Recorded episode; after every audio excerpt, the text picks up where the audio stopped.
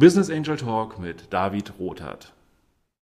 Mein Name ist David Rothart. Companisto habe ich gegründet, um mich mit anderen Menschen an Startups zu beteiligen.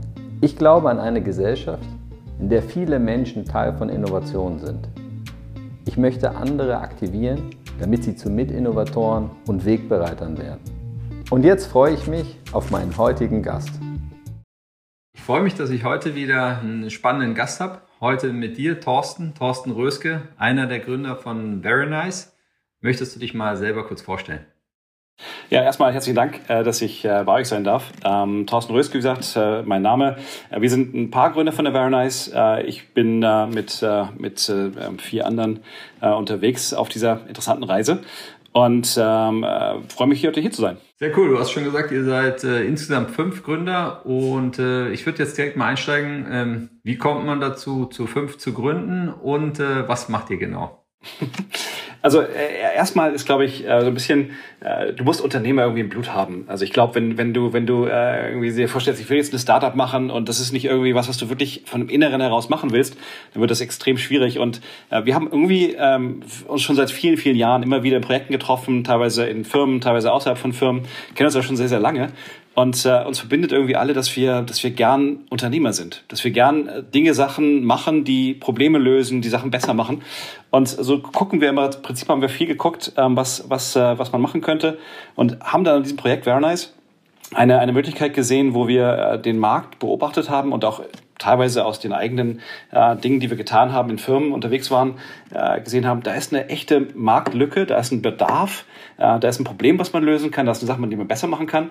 Und ähm, so haben wir im Prinzip äh, uns zusammengefunden und gesagt, ja klar, das ist eine super Gelegenheit, da passt es, da passt es zusammen und äh, haben uns zusammengefunden. Wir, kennen uns, wie gesagt, seit, seit ein paar Jahren. Ähm, der Fabio, äh, einer unserer Mitgründer und ich, haben im Prinzip so den, den Kern äh, bei einem, bei einem ähm, Kennenlernen in, in der Schweiz gehabt und äh, haben gesagt, okay, das ist jetzt reif, die Idee braucht der Markt.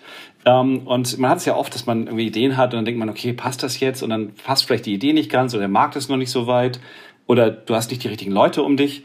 Ähm, und, und hier hat irgendwie alles zusammengepasst. Und äh, so haben wir gesagt, okay, jetzt, jetzt oder nie, wir machen's äh, und haben losgelegt. Ja, sehr spannend, wie du das beschreibst, wie es dazu kam. Äh, da komme ich auf jeden Fall nochmal drauf zurück. Ähm, kannst du uns nochmal abholen äh, und mit versuchen, möglichst einfach zu beschreiben, was genau ihr denn macht, welches Problem ihr löst, was ihr erkannt habt und genau, was ihr jetzt anbietet? Ja, also vielleicht fangen wir mal da an, was wir, was wir heute lösen. Und ich glaube, wir werden im Laufe des Gesprächs auf, auf Dinge kommen, die wir in der Zukunft ähm, daraus machen wollen. Äh, wir, also in den letzten Jahren, äh, gerade der, der Fabian und ich waren äh, in dem Bereich des digitalen mobilen Bezahlens unterwegs. Ähm, ich auf der Seite von, äh, von Zulieferern, ähm, die Giesig und Devrien, für die ich gearbeitet habe, ähm, für 13 Jahre äh, ist, ist ein, ein, ein sehr großer und bekannter und guter Zulieferer für die Bankenindustrie machen Karten, mobiles Bezahlen, Kryptowährungen ähm, und solche Dinge. Äh, und, und der Fabio hat bei der Bank gearbeitet und wir haben uns zusammen bei einem Projekt kennengelernt ähm, vor, vor vielen Jahren und äh, er auf der Bankenseite, ich auf der Zuliefererseite im Prinzip. Und äh, wir haben gesehen, dass, äh, dass, dass die, die Banken, das ist vielleicht auch ein Problem, was, was genereller Art ist, sind sehr in ihren alten Wegen gefangen, vor allen Dingen die, die etwas ähm, reiferen Banken, wenn man so sagen möchte. Ähm, und äh, die, die kennen, was Bezahlen angeht, eigentlich nur eine, eine Plastikkarte. Das war auch über viele Jahre der einzige Weg, das zu tun, eine Kreditkarte oder eine Debitkarte auf Plastik. Ähm, und äh, das, die ganzen Prozess, das ganze Denken rankt sich um diese Karte. Wir haben bei, bei G&D äh, Karten gemacht, die, die riechen sollten oder die sich irgendwie angefühlt haben wie Schlangenhaut oder jetzt gibt's Metallkarten. Aber es war immer nur diese Karte, die so im Vordergrund gestanden hat. Und äh, wir haben zusammen ein, ein erstes Variable-Projekt gemacht und haben gesagt, jetzt, wo kontaktlos Bezahlen einfach möglich ist, wo an vielen Kassen äh, ein kontaktloses Bezahlen möglich ist, wozu brauche ich da eine Karte? Ja, was, was, was ist denn das Bequeme für die Kunden? Wo denkt dann jemand an die Endkunden an der Stelle, die, die, die eine Karte oder vielleicht fünf Karten oder vielleicht zehn Karten in ihrem Portemonnaie haben, aber doch eigentlich nur schnell an der Kasse bezahlen wollen oder daraus keine große Sache machen wollen? Und ähm, eigentlich darauf warten, dass man ihnen so ein bisschen die Freiheit gibt, sich ein Bezahlinstrument auszusuchen, was ihnen Spaß macht, was irgendwie nicht irgendwo in der Karte, in der Tasche, in einem Portemonnaie steckt, sondern was sie vielleicht auch tragen können. Also die, die Freiheit, die kontaktlos bietet, hat keine der Banken wirklich so aggressiv umgesetzt, ähm, wie, wie wir glauben, dass die Endkunden das sich wünschen würden. Und dann haben wir gesagt, okay, äh, woran liegt's denn? Wo ist denn das Problem eigentlich an der Stelle? Und dann kommt man sehr schnell dazu, dass, ähm, dass all die, die momentan bezahlen mit einem Variable anbieten, groß sind. Apple, Google, Samsung, Garmin. Und es ist so, weil, weil das Visa und Mastercard sehr gut schaffen, diesen Markt sehr zu reglementieren. Und ich glaube, das ist nicht zum, im Sinne der, der Konsumenten, äh, es ist eigentlich im Sinne der, der Leute, die in diesem Ökosystem dahinter arbeiten. Ähm, und äh, so ist es dann sehr teuer, ein neues Bezahlinstrument auf den Weg zu bringen. Das dauert sehr lange, ähm, neun, zwölf Monate locker und kann easy eine Million kosten. Und dann haben wir gesagt, das ist fein für die Großen, aber ähm, was ist denn mit den ganzen kleinen Firmen, die vielleicht im Wettbewerb zu einem einer Apple Watch stehen oder zu einem zu einem Fitness Tracker? Was machen denn die? Und wir haben uns gedacht, an der Stelle ist es eine definitive Marktlücke. Wir wollen den Markt, wenn du so willst, ein bisschen demokratisieren und sagen, auch wenn du klein bist, wenn du vielleicht nur 1000, 2000 Stück an einem schönen Armband oder einem schönen Schlüsselanhänger pro Jahr machst, warum solltest du nicht wettbewerbsfähig sein zu jemandem, der auch eine Bezahlfunktion aufbietet? Und so haben wir uns darauf aufgestellt, dass wir genau diesen Markt, wir nennen es so den Longtail, ähm, optimal bedienen können. Dass eigentlich im Prinzip jeder, der auch eine kleine Menge machen möchte, von uns all das bekommt, wo wir schon zwölf Monate dran gearbeitet haben, viel Geld investiert haben, um all die Hürden, die da sind, schon mal wegzunehmen. So kannst du also bezahlen, überall einbauen. Es sind ähm, Manschettenknöpfe, Ringe, Armbänder, was auch immer. Stell dir das vor, Tattoos, ähm, Implantate. Äh, also die, die Freiheit keine Grenzen gesetzt. Ähm, und und äh, damit im Prinzip darauf eingehen, was wir glauben, dass die Kunden eigentlich haben wollen. Ähm, weil das Bezahlen an sich ist schon eine doofe Geschichte eigentlich. Das will man äh, eigentlich möglichst schnell hinter sich bringen. Und je sicherer, je bequemer, je schneller das geht, je weniger ich den Ärger der Leute hinter mir in der Stange auf mich ziehe, desto besser für mich als Kunden. Und da habe ich, haben wir gesehen, wurden die ganzen Hersteller bisher nicht abgeholt. Und das bieten wir also an. Wir bieten also jedem, der irgendein Bezahlgerät, ein Fashion Accessory, ein Armband, ein Ring machen möchte, die Möglichkeit, das anzureichern um eine Bezahlfunktion, sodass Endkunden sich wirklich aussuchen können. Vielleicht haben sie drei, vier, fünf verschiedene von diesen Dingen, je nach Saison, je nach Laune, je nach Gelegenheit und ähm, äh, bezahlen damit, weil es einfach schnell Spaß ähm, und ähm, einfach und ähm, sicher ist. Ja, vielen Dank, dass du mich da jetzt erstmal so abgeholt hast und mir das äh, sehr einfach äh, verständlich erklärt hast, was ich äh, offen gesagt äh, sagen muss, gar nicht so einfach ist für, für Gründer oft, ne? weil man steckt sehr tief in seinem Thema drin und das dann mal runterzubrechen.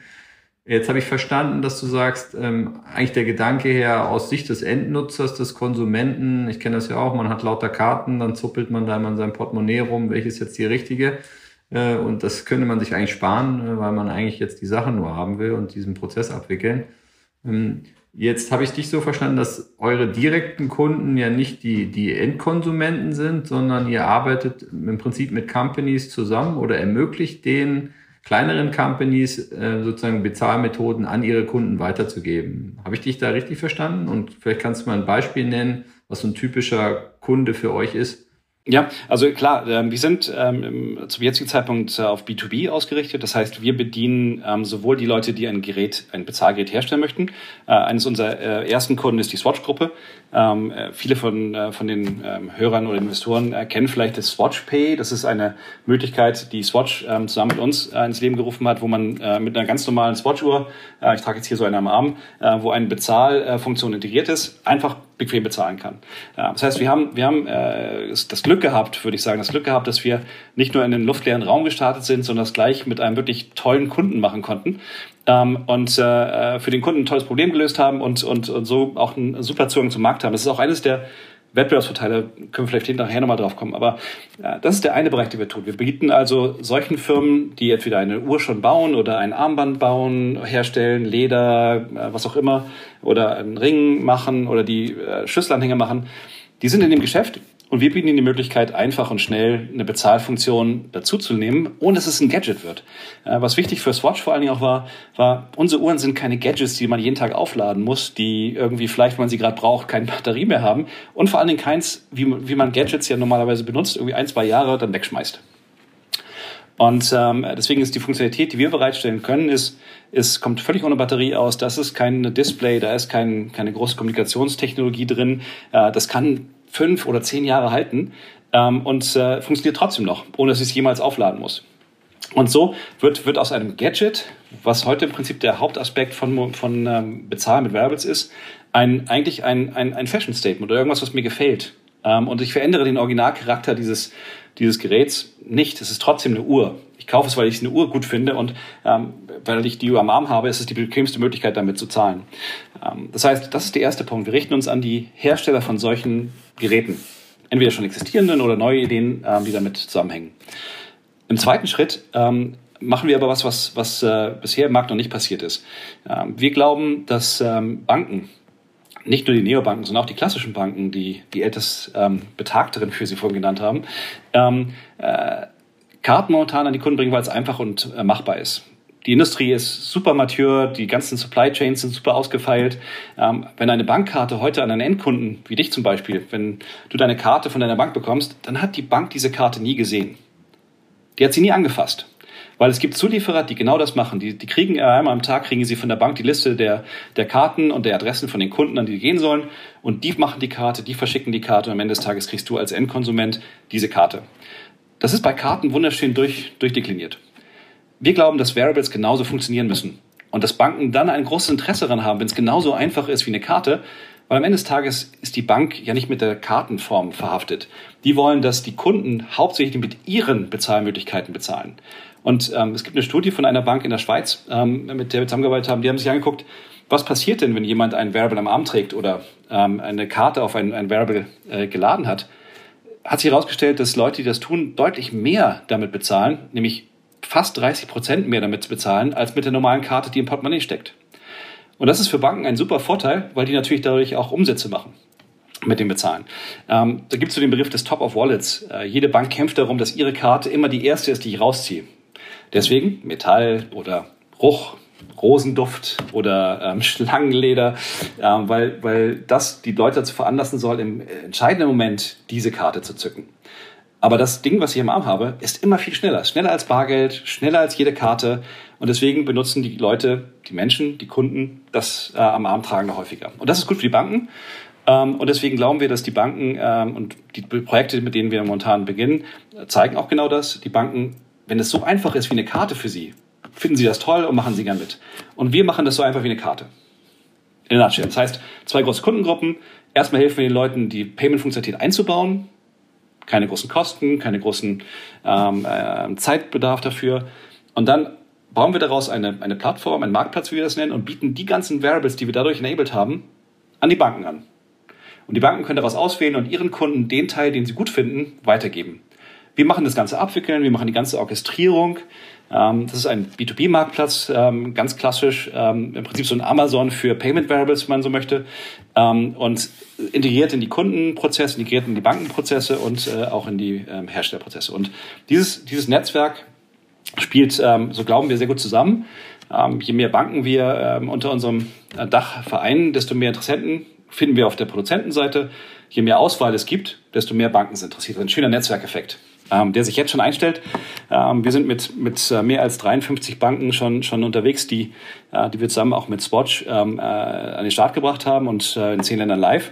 Also momentan sieht das, sieht das genauso aus, wie wir uns das vorstellen. Ähm, eigentlich warten wir darauf, nur mehr Leute zu haben, damit wir das Ganze abdecken können, was wir da an Anfragen reinkriegen. Ja, ziemlich cool. Ähm, also ich glaube, das ist ja immer das Schöne, aber auch die Herausforderung in so einem Netzwerk. Äh, man muss natürlich erstmal auch den, den Signal-Kunden haben, ne? weil oft wird man ja gefragt, ja, okay, wer macht noch mit? Wer ist, wer noch im, im Netzwerk? Also der, den ersten zu haben und dann natürlich äh, jemanden oder eine Company wie Swatch, das ist natürlich grandios. Äh, Glückwunsch dazu. Da hätte ich direkt mal eine Frage, weil es ist ja oft so, dass man dann vorher sich so denkt, ja, wie, wie sein Produkt so wirkt, was der Kunde haben will und wie es so läuft und dann äh, sagt man sich auch generell, ist immer gut, mit Kunden zu arbeiten, die Kundenmeinung einzuholen. Ähm, aber am Ende, wenn man dann auf den Kunden trifft und ganzen Anforderungen, gerade vielleicht auch von einer großen Company, einem Konzern, kann das ja auch mal eine Herausforderung sein oder vielleicht auch mal ernüchternd, äh, weil die sich vielleicht ganz andere Dinge vorstellen oder ganz andere Fragen und Themen haben, die man vielleicht vorher noch nicht so auf dem Schirm hatte. Äh, wie war das für euch, mit so einem großen Kunden direkt zusammenzuarbeiten? Das ist immer eine sehr gefährliche Sache, wenn du Produktgeschäft machen willst äh, und dann eigentlich mit einem Kunden anfängt, der dir diktiert, was äh, oder diktieren könnte, was, was er gerne möchte, dann bist du sehr schnell im Projektgeschäft. Und das ist nicht ein und dasselbe und es ist nicht einfach von dem einen zum anderen zu wechseln. Ähm, äh, wir hatten das Glück, dass mit Swatch ähm, ein, ein, äh, wir einen Gegenspieler hatten, wo auch die Leute bei Swatch so ähm, unglaublich offen für eine Zusammenarbeit waren, dass wir wirklich Sachen so gemeinsam äh, definieren konnten, dass wir daraus ein wirkliches Produkt bauen konnten.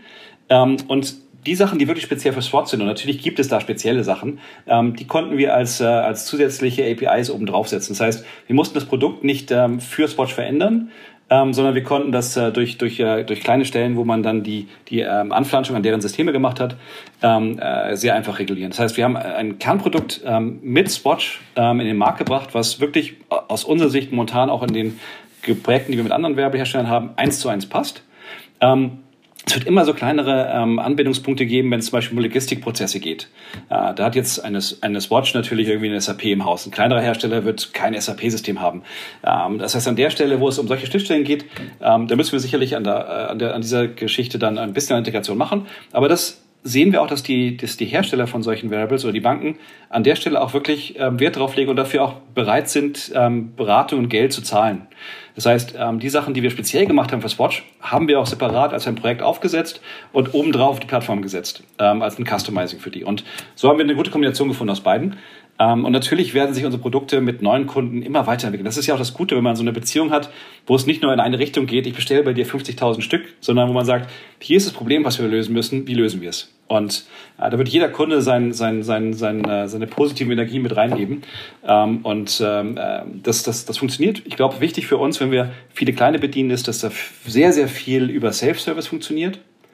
Ähm, und äh, dass die Sachen, die wirklich speziell sein müssen, äh, durch extreme ähm, Einfachheit gekennzeichnet sind und durch Projekte äh, auch finanziell abgedeckt sind.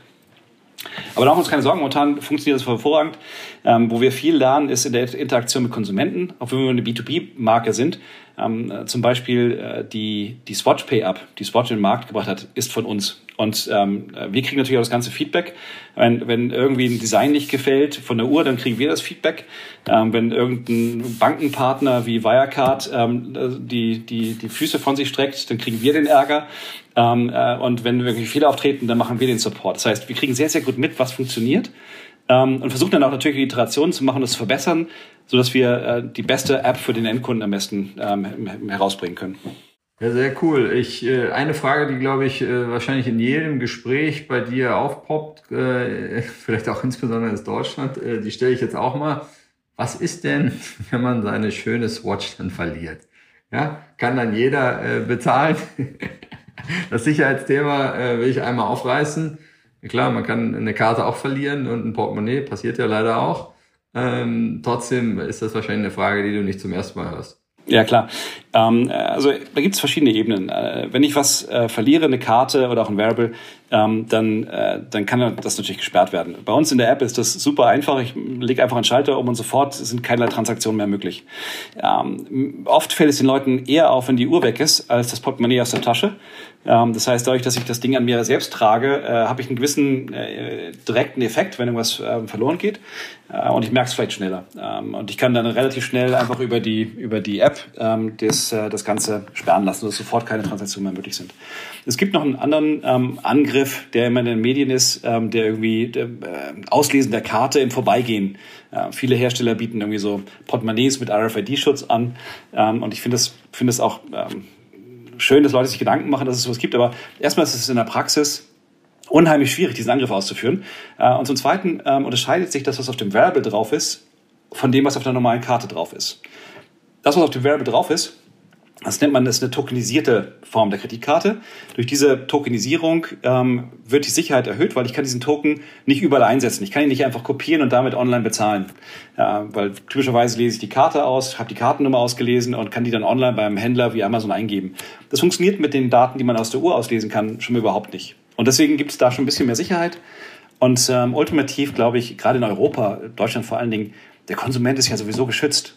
Ja, selbst wenn was passieren soll, selbst wenn ich nicht merken soll, dass man mir die Uhr geklaut hat oder das Armband weg ist ähm, oder ähm, was ähm, irgendwas ausgelesen wurde, äh, dann, dann äh, gibt es natürlich einen Schutz des Konsumenten, der genauso ähm, bereitsteht für ein Variable wie für eine Karte. Und ähm, jetzt kann man natürlich, ähm, das ist ein bisschen ist die Balance, äh, Entschuldigung, dass ich dich, du wolltest schon was reinstrecken. Wir wollen, dass die Geräte, die du am Abend mit dir bezahlst, nicht unbedingt ein Gadget sind. Ich kann natürlich Sicherheit aufbauen, indem ich da zusätzliche Funktionen einbaue, aber schon bist du wieder bei der Batterie, schon muss es wieder geladen werden, schon ist es auch ein Preispunkt, der nicht nur 20 oder 15 Euro sind, sondern der vielleicht 100, 150, 200 Euro sind. Ähm, und deswegen ist so ein bisschen Balance zwischen ähm, den Sicherheitsfeatures und, äh, und den, den, den anderen Vorteilen. Wir werden auch Variables machen, die smarter sind, ähm, die mehr Sicherheit bieten können und mehr, mehr ähm, von diesen Features mit sich bringen. Aber momentan sind wir sehr, sehr comfortable in diesem Spot, ähm, der, der, was wir nennen, passive Variables. Keine Batterie, kein Gadget, einfach super simpel zu bezahlen. Ich glaube, da hast du eine sehr gute äh, Antwort schon geliefert für alle, die sich um die Frage äh, ja, Gedanken machen. Am Ende gibt es ja immer ein allgemeines Le Lebensrisiko und man kann Dinge verlieren, aber ich stimme dir dazu. Also eine Uhr, das merkt man dann und wenn man das mit einem äh, Schalter in der App direkt dann sperren kann, dann ist das ja ideal. Ich springe nochmal zurück zu einem Thema, was wir ganz am Anfang hatten, nämlich die letztendlich die Motivation, ähm, ja, Very Nice zu gründen, ja, die Ideenfindung. Du hast äh, das so beschrieben, ähm, erstmal sozusagen den, den unternehmerischen Drive, den, den du eben mit deinen Mitgründern hattest, dass ihr euch schon immer darüber gesprochen habt und, und ähm, Lust hattet, was aufzubauen und in Verbindung geblieben seid. Ähm, und dass ihr ein Problem entdeckt habt. Und äh, was, ich, was mich interessiert, ist, es gibt ja sozusagen die rationale Betrachtung, zu sagen, es gibt ein Problem, dafür, das könnte man lösen, das könnte man besser machen und wir könnten das tun. Ähm, es gibt aber ja oft auch, und oft lässt sich das ja auch nicht trennen, einen emotionalen Einstieg, dass man sagt, also vielleicht auch einen tieferen Sinn sieht, einen Purpose, ein Why, äh, warum man eine Company macht. Weil das ist ja, äh, jeder, der es gemacht hat, weiß, das ist eben nicht nur schön und was Neues zu machen, hört sich oft cool an, aber man rennt natürlich auch immer äh, bei äh, Playern äh, gegen Wände, die sagen, naja, das haben wir aber noch nie so gemacht und äh, das soll bitte auch so bleiben, wie es war. Also es ist ja nicht immer nur cool am Anfang. Ähm, deswegen würde mich interessieren, hat für dich gesprochen jetzt oder auch für deine Mitgründer, wenn du es kannst, aber wir sitzen ja hier zusammen. Ähm, ja, was ist dein Antrieb, das zu machen? Also ich glaube, da sind viele Aspekte dabei. Ähm, äh, ein, ein Aspekt ähm, für mich ist, weil es äh, schwierig ist und nicht nur einfach. Ähm, ich, ich liebe diese Herausforderung, äh, die, die guten Sachen, die schönen Sachen, aber auch die, die, die schwierigen Sachen ähm, zu meistern und hinzukriegen. Äh, das gibt, gibt, gibt mir was. Ähm, je komplexer, desto, desto, desto besser am Ende des Tages. Ähm, aber wir haben uns auch, und das ist so ein bisschen die Vision, was passiert neben diesem, ich kann mit einer Karte auf meinem Variable in der, im Supermarkt zahlen. Was ist was kommt denn danach? Ich meine, das an sich ist schon, ich glaube, da kann man eine wunderbare Firma draus machen und eine erfolgreiche Firma draus machen. Ähm, aber für uns war auch so ein bisschen das, was danach kommt, wichtig als Motivation. Ähm, das kann man natürlich in so einem öffentlichen Forum nicht, nicht in alle Details ausbreiten. Deswegen sind wir da relativ vorsichtig. Aber wenn du dir anguckst, den Bezahlvorgang, den wir momentan machen, ist genau das Thema, ich sitze an der Kasse und bezahle. Aber wir wollen in Zukunft auch äh, bei dem, was danach und was davor passiert, mit dabei sein. Ähm, und ein wichtiger Aspekt, ähm, den, der uns sehr viel beschäftigt hat und den wir als einen der nächsten Themen angehen werden, ist, ähm, das digitale Bezahlen ist anders als das physische Bezahlen mit Geld. Und zwar ganz, ganz gravierend anders, weil es nicht dieselben Schmerzempfinden triggert bei, den, bei, bei Menschen wie das Ausgeben von Geld. Und das ist gerade wichtig für, für Jugendliche und, und, und Kinder, die damit aufwachsen, dass es mehr und mehr eigentlich nur noch diese digitale Bezahlmöglichkeit gibt. Und wir haben uns sehr früh Gedanken gemacht, was können wir denn eigentlich tun, ähm, damit, damit dieses digitale Bezahlen genauso ähm, verständlich und gut wird für, für jugendliche Kinder, damit, die damit aufwachsen, äh, dass man die Verantwortung, die mit Geld und mit Geld ausgeben auf digitale Art und Weise einhergeht, machen kann. Wie können eigentlich Familien besser mit Geld umgehen? Äh, bisher ist das eine sehr separierte Geschichte. Da hat der Papa ein Geld, äh, einen Account, hat die Mama einen Account, vielleicht haben sie noch einen gemeinsamen Account. Ähm, das Ausgeben von, von Sachen wird sehr, sehr separiert von den, von den Kindern. Ähm, und das ist natürlich, wenn es physisch ist, eine Sache, wenn es digital ist, ist das noch separierter und, und, und, und versteckter. Da wollen wir einiges tun, um, um die Transparenz, gerade für Familien, Kinder ähm, äh, und, und äh, Leute, die, die sich wirklich um ähm, die Ausgaben äh, kümmern und sorgen müssen, äh, besser zu machen. Das heißt, ein bisschen das, das was passiert nach dem Geldausgeben, ähm, in, den, in, in Angriff zu nehmen und damit so ein bisschen äh, eine Möglichkeit zu bieten, Kinder groß werden zu lassen mit einer guten Verantwortung, guten Verständnis und guten Methoden und Tools, um, um nicht in Verschuldungssituationen zu raten, was bei Kreditkarten ähm, unheimlich einfach ist. Und das sieht man in Ländern wie der Schweiz, gibt es Studien, aber in Amerika natürlich noch viel schlimmer. Da fängt, fängt man im Prinzip schon an, sich zu überschulden, äh, bevor man überhaupt weiß, was es ist. Und da wollen wir was tun. Ähm, da sind wir schon aktiv dabei, das, äh, das, äh, das zu spezifizieren und zu beginnen. Ähm, der andere, das andere Thema da ist davor. Was passiert vor dem Bezahlen? Kaufe ich eigentlich Sachen, die, die, ähm, die vielleicht auch aus Umweltgesichtspunkten, aus, aus, aus äh, Sustainability-Gedanken heraus gut sind? Oder kann ich da bessere Wahl treffen?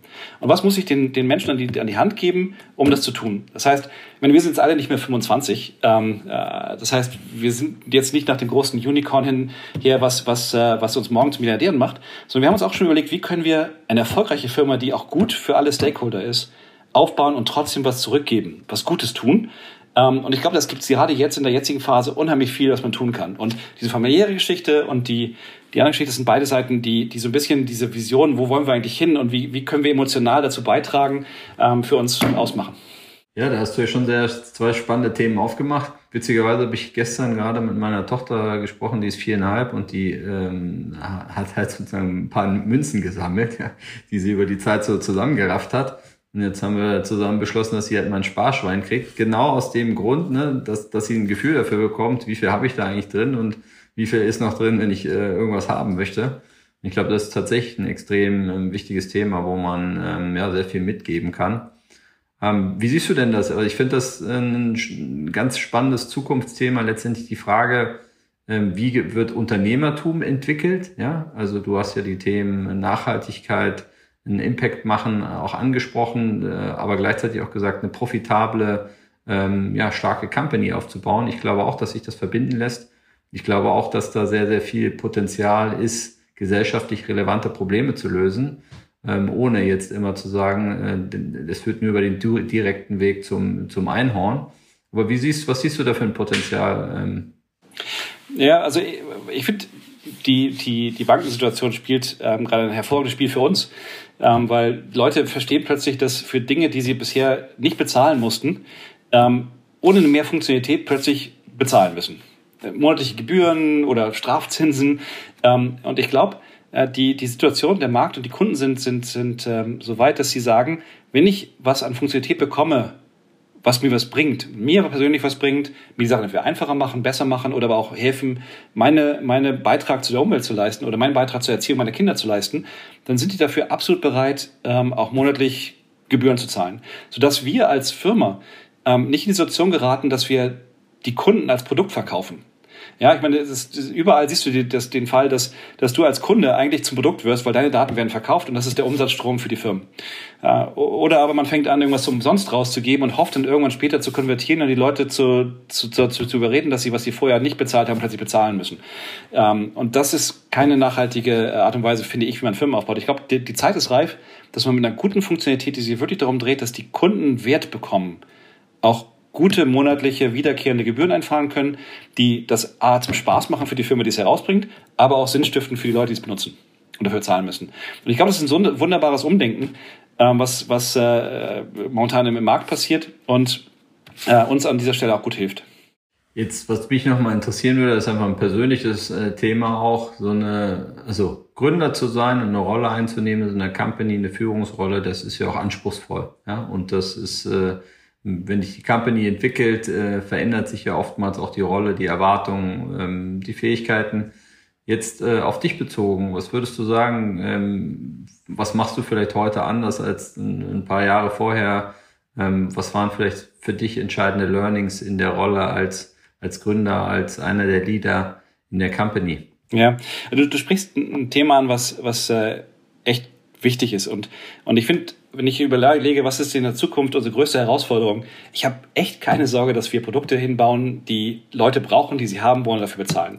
Null Zweifel. Die Technik, die wir, die wir machen, ist beherrschbar. Die Dinge, die wir tun, sind eigentlich Businessmodellinnovationen mit, mit moderner, guter Innovation und Technik. Da sind keine Sachen dabei, die wir nicht hinkriegen. Ich glaube, was die, die schwierigste Herausforderung für uns oder für mich wird auch sein, ähm, ein, ein Team an Leuten anzuziehen und zu behalten und nach, nachhaltig den Sinn mitzugeben, dass wir eine Firma aufbauen, die, die funktioniert. Also die Leute, die Menschen, das Team.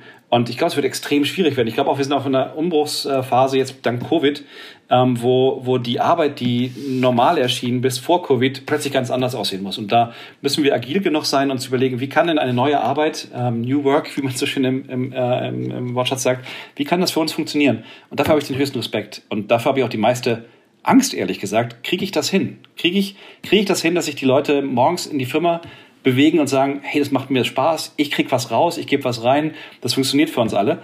Und ich glaube, da habe ich auch noch viel zu lernen. Ähm, ich meine, ich habe Führungsrollen in der Vergangenheit gehabt und in der großen Unternehmen ist es immer anders. Ähm, und ich musste auch viele dieser trainierten Geschichten aus dem Großunternehmen ähm, ablehnen. Ich ertappe mich heute noch dabei, wie ich Ideen, die, die ich im Kopf habe, so gut vorbereite, ähm, dass eigentlich kein Widerwort mehr möglich ist, wo ich doch eigentlich eigentlich nur sagen können, hey, hier ist eine Idee, lass uns doch mal gemeinsam an der arbeiten, dass wir sie umsetzen. Weil du immer in diesem großen Unternehmen in der Situation warst, wo du so pitchen musstest, dass es eigentlich keinen Grund mehr sage, gab, Nein zu sagen. Und das ist eine schwierige Dynamik und, ähm, und äh, das, ist, das ist sicherlich auch noch ein Pfad. Ähm, ähm, und natürlich musst du viel mehr Sachen selbst machen. Aber das ist, glaube ich, für keinen von uns Gründern oder auch jemand, der gründet, der, dem macht das Spaß, die einmal hochzukrempeln und alles selbst zu machen. Ähm, und auch für, für die kleinsten Erfolge und die kleinsten Rückschläge auch Verantwortung zu tragen. Das ist ja das, was, was für uns die Unternehmertum-Seite ausmacht, dass du beide Seiten hast und dass du dadurch auch wächst. Also ich glaube, diese zwischenmenschliche Teamgeschichte auch in Zeiten von Homeoffice und, und physischer Präsenz, hybrides Arbeiten, äh, daraus ein, ein, ein, eine Kultur, eine Firmenkultur zu schaffen, die, die uns erfolgreich sein werden lässt, das ist eine, eine Riesenherausforderung. Da habe ich höchsten Respekt vor. Ja, danke und bemerkenswert, dass du das auch so offen teilst. Also ähm, ich glaube, der, äh, auch wenn ich mir das jetzt vielleicht nicht zusteht, aber von außen betrachtet, ähm, allein, dass du ja sozusagen die Herausforderungen anerkennst und sagst, da hast du einen Respekt vor, zeigt ja, dass du da sehr, sehr ähm, sensibel bist und auch äh, ja, demütig herangehst. Ich glaube, das ist auch aus meiner eigenen Erfahrung. Ähm, ich habe mich da auch lange nicht getraut, dass ähm, sage ich mal so, die, diese Offenheit an den Tag zu legen, sondern habe versucht, meine Ideen einzubringen, aber zu verargumentieren und auch durchzusetzen und dachte halt, das ist Führungskraft ähm, und zu lernen, auch die Kapazität zu haben, die Geduld, ja, äh, sich der Ideen der anderen wirklich mal zu öffnen und darüber nachzudenken und nicht im Kopf schon ein Gegenargument zu äh, formulieren, warum die eigene Sichtweise doch die bessere ist das ist irgendwie leicht gesagt, aber äh, gar nicht so einfach umgesetzt, weil es halt ein, weil ich es ganz an, lange anders gemacht habe, ja. Ja, man wird im Prinzip davon, dazu trainiert. Gerade in größten Unternehmen wirst du dazu trainiert, das anders zu machen. Ähm, aber es ist so schön zu sehen, wenn man, wenn man das mal anders hinkriegt, wie viel Innovation passiert ähm, in der Teamdynamik. Also mit eigenen Team, aber auch mit, mit Kunden oder Partnern.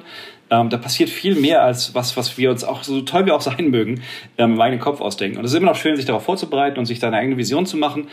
Alles wunderbar, aber ich glaube, am Ende des Tages wird der Erfolg von uns als Very Nice davon abhängen, wie wir schaffen, das auf eine breite Basis zu stellen und daran auch Spaß zu haben. Und das werden wir hinkriegen, aber es ist eine Sache, vor der ich Respekt habe.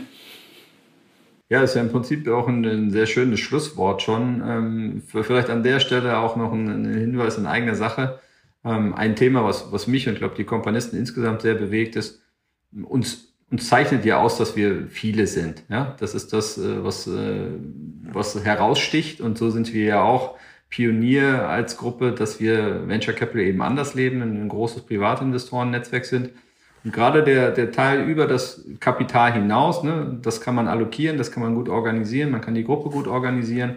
Aber der, der für mich große, spannende Part ist natürlich der, was können wir einbringen in unsere Companies? Und damit meine ich nicht nur das Companisto-Team, sondern die Gruppe der Kompanisten. Und da probieren wir zuletzt sehr viel rum, machen, machen Events, auch so ad-hoc Themen, wo wir mal wirklich sagen, hey, eine Company präsentiert sich mal und alle können äh, teilnehmen und wer Ideen hat, äh, macht mal eine Intro äh, zu jemandem potenziellen Kunden oder gibt halt einen Hinweis, wer helfen könnte oder kann selber helfen. Und all das setzt aber voraus zum einen die Offenheit des Teams, dass sie auch Probleme benennen und sagen, oder Herausforderungen, an der und der Stelle bräuchten wir Hilfe. Ja, das finde ich sozusagen äh, etwas Bemerkenswertes, weil ich das auch erst lernen musste und mein Eindruck viele andere auch. Ja, meinen ja eher als Gründer, sie müssten immer alles wissen und für alles eine Lösung haben. Ähm, ich glaube, da hast du ein, habt ihr ein, ein, tolles Potenzial, wie ich hoffe, und ähm, hoffe, da können wir dann auch einen Beitrag leisten, über dieses Netzwerk vielleicht das ein oder andere Problem zu lösen oder eben auch ganz neue Ideen einzubringen, die sich vielleicht ergeben, wo man selber gar nicht drauf kommt. Also da kannst mich gerne auch festnageln, ähm, dass wir da mal was zusammen machen. Ja, ich, ich muss auch sagen, dass das eines der, der wirklichen tollen Aspekte, mit euch zusammenzuarbeiten als Companisto, ist, dass wir viele, hoffentlich viele, viele Leute ähm, finden, die sagen, hey, beim, beim Verändern des Art und Weise, wie wir bezahlen, möchte ich dabei sein. Auch wenn es nur 500 Euro sind. Ähm, aber ich will dabei sein und, und vielleicht mich auch mit einbringen. Wenn ihr da irgendein Forum habt, wo wir, wo wir mitmachen können, ich glaube, besser können wir Produkte nicht in den Markt bringen, als als in einer guten Iteration zusammen mit Investoren, Kunden und, und allem zusammen. Ich glaube, das wird viel Spaß machen. Und äh, ich hoffe, viele, auch wenn sie nur klein sind, äh, kommen mit dazu. Ähm, wir laden Sie herzlich ein. Super, dann vielen Dank, Thorsten, für deine Zeit. Und äh, ja, die unsere gemeinsame Reise startet ja eigentlich erst. Also werden wir äh, definitiv voneinander hören, miteinander sprechen. Und äh, natürlich drücke ich euch die Daumen und freue mich, äh, wenn wir uns bald wieder haben. Hat mir Spaß gemacht. Danke, David.